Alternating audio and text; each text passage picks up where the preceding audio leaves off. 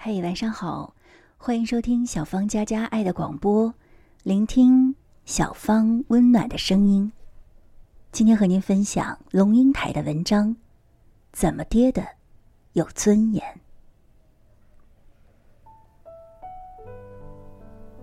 今天台湾的新闻，一个国三的学生在学校的厕所里，用一个塑胶袋套在自己的头上，自杀了。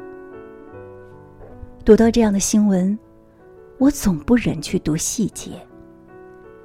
掩上报纸，走出门，灰蒙蒙的天，下着细雨。已经连下了两三天。这个十五岁的孩子，人生最后的三天所看见的，是一个灰蒙蒙、湿淋淋、寒气沁人的世界。在那三天中。有没有哪一个人的名字被他写进笔记本里？他曾经一度动念想去和对方痛哭一场。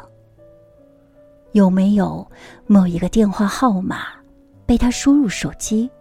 他曾经一度犹豫要不要拨那个电话去说一说自己的害怕。那天早上，十五岁的他决绝的出门之前。桌上有没有早点？厨房里有没有声音？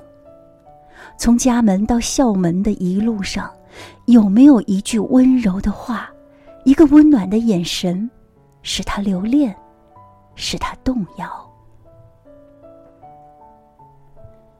我想说的是，在我们整个成长的过程里，谁教过我们怎么去面对痛苦、挫折和失败？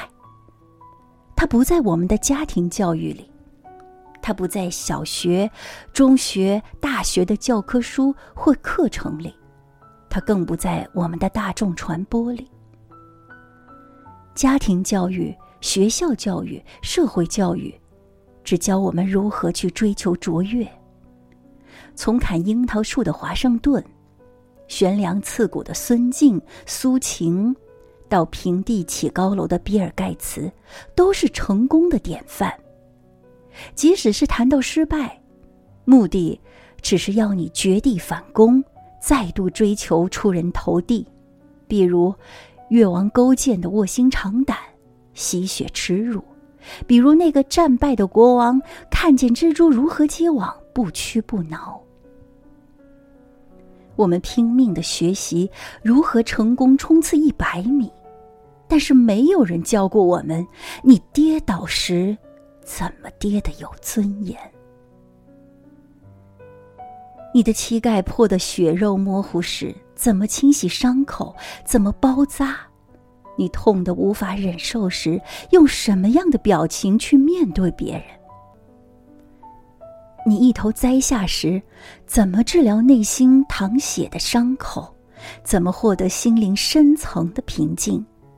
心像玻璃一样碎了一地时，你怎么收拾？谁教过我们，在跌倒时怎样的勇敢才真正有用？怎样的智慧才能度过跌倒？怎样才可以变成远行的力量？失败为什么往往是人生的修行？何以跌倒过的人更深刻、更真诚？我们没有学过。如果这个社会曾经给那个十五岁的孩子上过这样的课程，他留恋我们，以及我们头上的蓝天的机会，是不是多一点？现在绊倒了，你的修行开始，在你与世界隔绝的修行室外，有很多人希望捎给你一句轻柔的话。一个温暖的眼神，一个结实的拥抱。可修行的路总是孤独的，因为智慧必然来自孤独。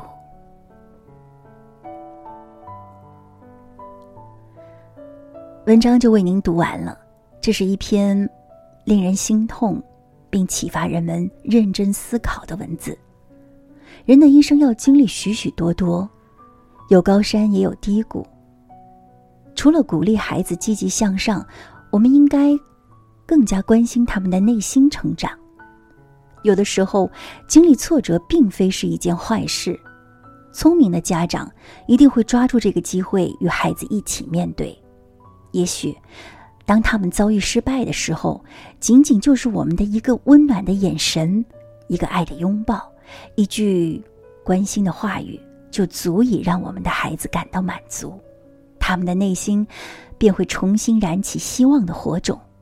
如此，在人生的道路上，他们也一定会收获喜悦和成功。你若安好，便是晴天。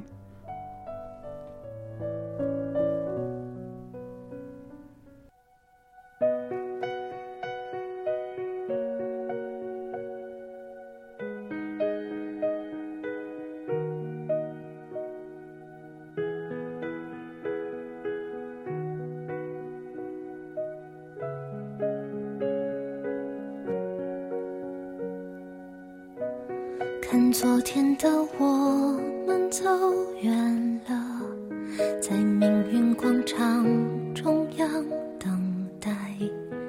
那模糊的肩膀，越奔跑越渺小。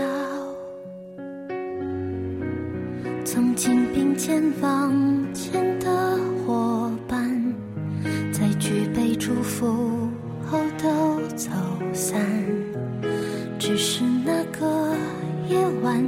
我深深的都留藏在心坎。长大以后，我只能奔跑，我多害怕黑暗中跌倒。明天你好，含着泪微笑，越美好越害怕得到，每一次哭。又笑着奔跑，失去，一边在寻找。明天你好，声音多渺小，却提醒我，勇敢是什么。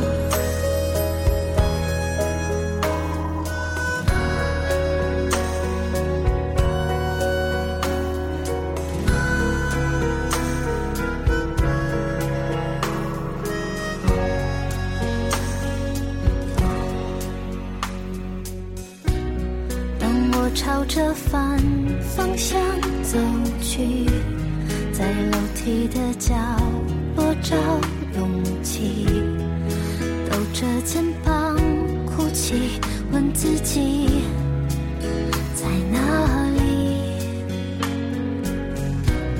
曾经并肩往